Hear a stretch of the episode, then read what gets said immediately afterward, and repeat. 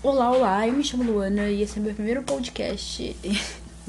Enfim, o que eu pretendo com esse podcast? Eu pretendo falar sozinha, porque eu já acho que falar sozinha é uma atividade incrível. Eu já faço isso, então eu só estou gravando isso, porque eu acho, pessoalmente, que eu perco diálogos incríveis comigo mesma, sabe? Porque eu não tô gravando e, tipo, por que não gravar um podcast? Por que não conversar comigo mesma, mas também compartilhar essa minha conversa? Porque às vezes eu sinto que eu preciso gravar. e eu acho que falar sozinha é bem terapêutico, é de graça e faz bem.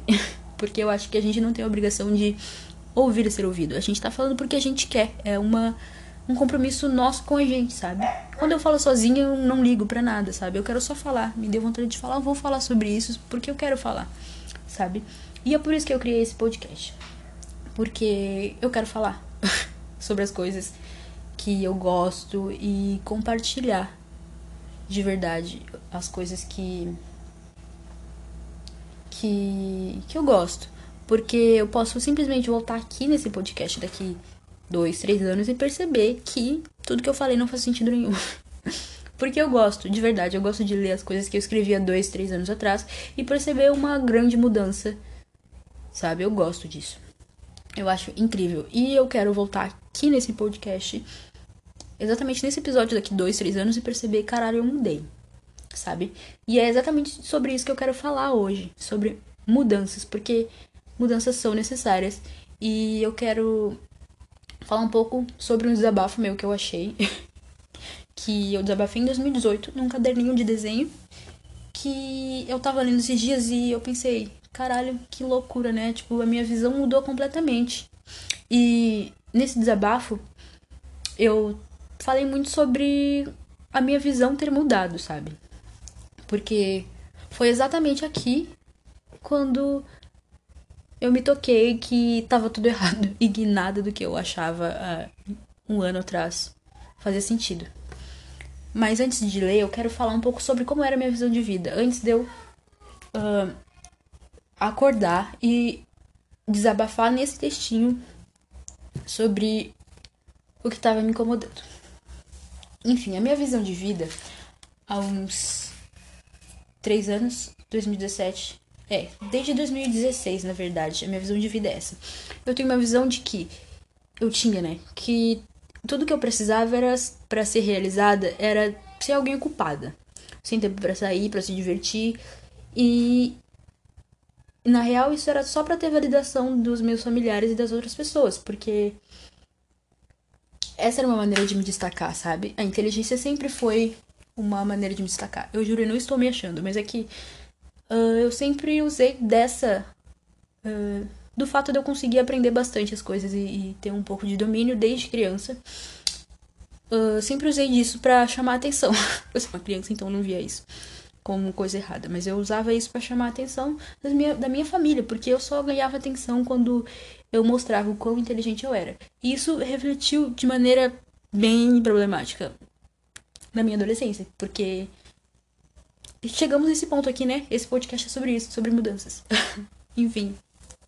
Eu achava isso, né? Só que eu sempre achava isso baseado na opinião alheia, porque tudo que eu queria era era ser isso para os outros, não era, eu não queria ser isso para mim. Eu queria ser isso para os outros, para os outros me dar atenção, para ganhar a validação de outros, de terceiros. Eu sempre soube que para eu ter as coisas que eu queria, eu precisava batalhar muito, ainda mais sendo preta, né? Tem que batalhar mil vezes. Eu sempre tive isso em mente.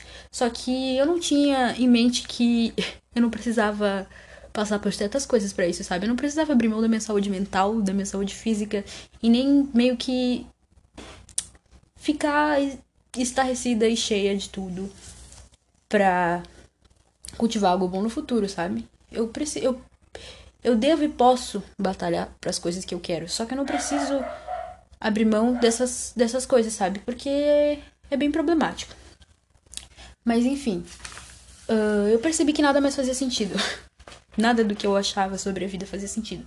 O momento que eu escrevi esse texto, sabe? Enfim, eu vou, vou ler esse texto, esse desabafo meu. Fazem 96 dias, 14 horas, que eu não sei mais o que é ter uma vida. Entrei em constante pensamento em tentar entender o que é vida para mim ou para qualquer um dessas outras, qualquer uma dessas outras 7 bilhões de pessoas que existem. Vida é respi respirar. Dicção ruim, hein, minha filha? Respirar e poder ser um átomo autônomo. Meu Deus. Será mesmo que na verdade é só isso?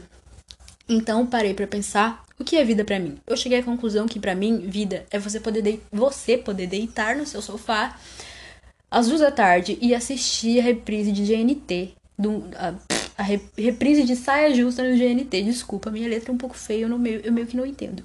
Enquanto eu bebo um bom chá. Vida é você acordar às 10 para 6, tomar um café e assistir o melhor desenho na Cartoon Network.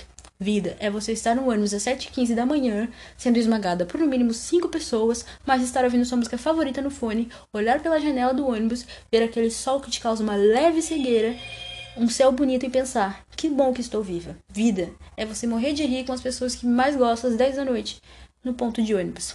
Por fim, eu penso: o que é então vida para esses 7 bilhões de pessoas? Se para mim são essas coisas pequenas, para os outros, então, o que seria viver uma grande vida? Ter um bom emprego, tirar boas notas? Olha, se na sua visão de mundo é assim, a minha é um pouco diferente. Viver a vida, viver e vida são um acumulado de pequenas coisas que te fazem sentir bem e feliz. Pá, baduntes. Eu sou poética. Mentira. Mas enfim, uh, eu já tinha mudado completamente a minha visão, deu para notar bastante que a minha visão de 2017 que eu tinha construído desde criança já tinha mudado. E que eu estava estarrecida da rotina que eu tanto desejei, né? Porque eu queria isso, eu queria estar completamente ocupada sem tempo para me divertir, sem amigos e ganhando validações dos meus familiares, porque eu só queria atenção. Enfim, eu realmente consegui isso, eu consegui a minha validação, eu consegui ter um dia cheio, só que eu era extremamente feliz. isso não, não, não, eu não demonstrava, né? Eu tava extremamente infeliz, de verdade, porque assim, eu tinha essa rotina de ir pra escola, ir pro estágio e depois ir pro curso à noite. E eu amava ir pra escola, porque eu ria bastante com os meus amigos, e eu amava ir pro curso, porque eu também ria bastante com os meus amigos, como eu citei aqui no textinho. Uh, só que uh, eu me sentia muito pressionada, sabe? Eu sentia que eu não tinha tempo para mim. E eu queria. Como eu citei aqui uh, no meu desabafo, alguns momentos que eu tinha quando eu tava sozinha. Eu sentia falta de mim. E eu sempre fui uma pessoa que sempre curtiu sua própria companhia. Eu sempre gostei de sair sozinha, ir na praça, ouvir música. Tudo isso sozinha, sabe? Eu sempre gostei da minha própria companhia. Então eu comecei a sentir muita falta de mim mesma, sabe? E eu tava me tornando alguém que não era.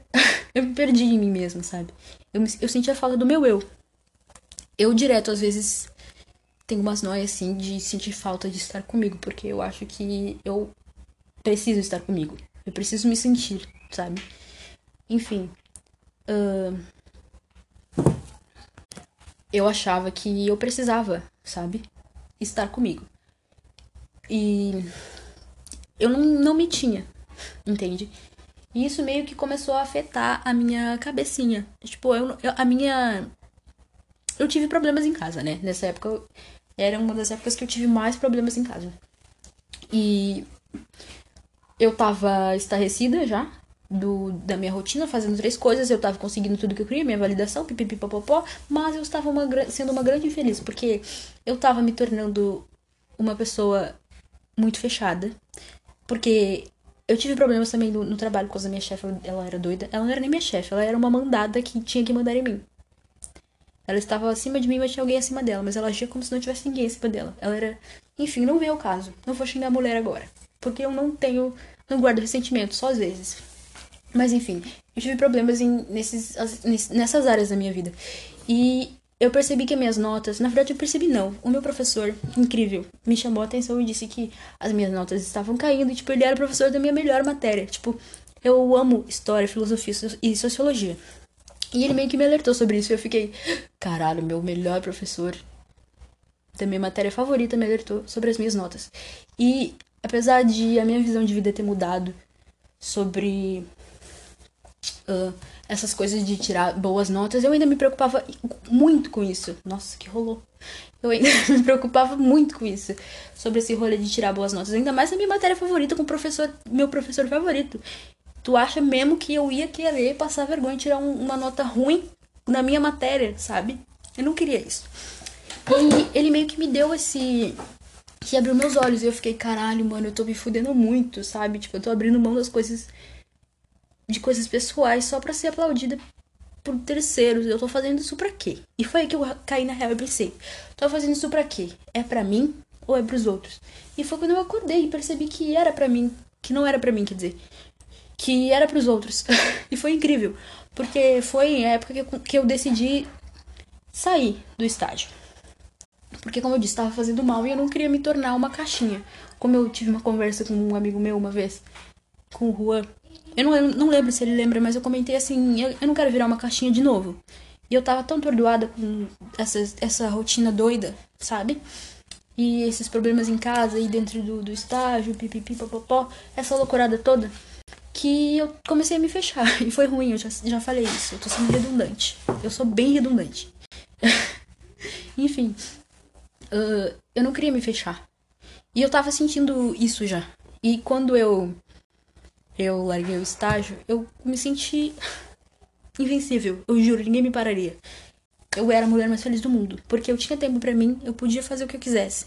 Eu podia assistir Cartoon Network a tarde inteira, eu podia assistir quando me mudei logo, eu vim pra cá, né?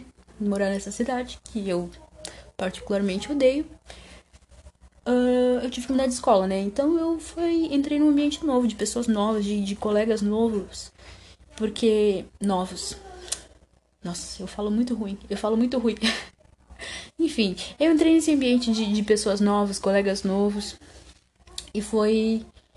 Foi legal, sabe? Porque eu me senti acolhida, de verdade. O pessoal foi bem. Uh, bem incrível. Só que eu não tava disposta a isso. Porque eu me tornei a caixinha, sabe? Como eu tinha conversado com meu amigo que eu não queria me tornar uma caixinha. Só que aconteceu tanta coisa, tanta coisa. Eu tava me sentindo incrível. E do nada, pá, aconteceu uma desgraça. Dizendo toda a minha mudança que estava a caminho.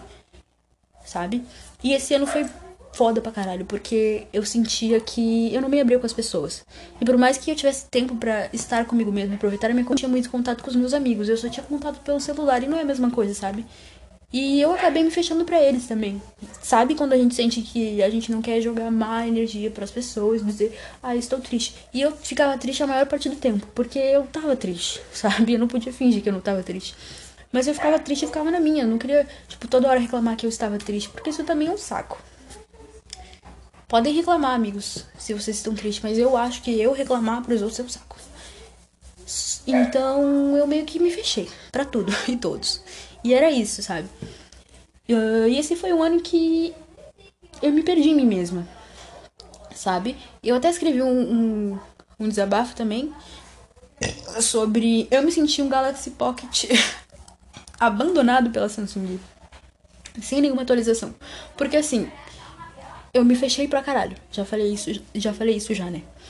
E eu me senti abandonada por mim mesma. Eu falei, caralho, eu tava a um passo da mudança, eu me sentia incrível há um, um ano atrás, há um meses atrás, nem, nem chegou a dar um ano. Eu me senti incrível há uns meses atrás. O que, que mudou agora, sabe? Por que, que a mudança uh, parou, sabe? Tipo, eu preciso mudar. Eu caí na real que eu precisava mudar, porque eu precisava. Eu precisava deixar de ser essa caixinha, porque eu lutei pra caralho pra. pra conseguir me abrir com as pessoas. Não foi uma coisa fácil, porque desde criança eu sempre fui fechada. E foi uma luta para eu conseguir me abrir com as pessoas. E eu não queria isso de novo. Eu não queria ter que fazer todo esse rolê que é conseguir me abrir com as pessoas, pipapopó, porque é foda, foda.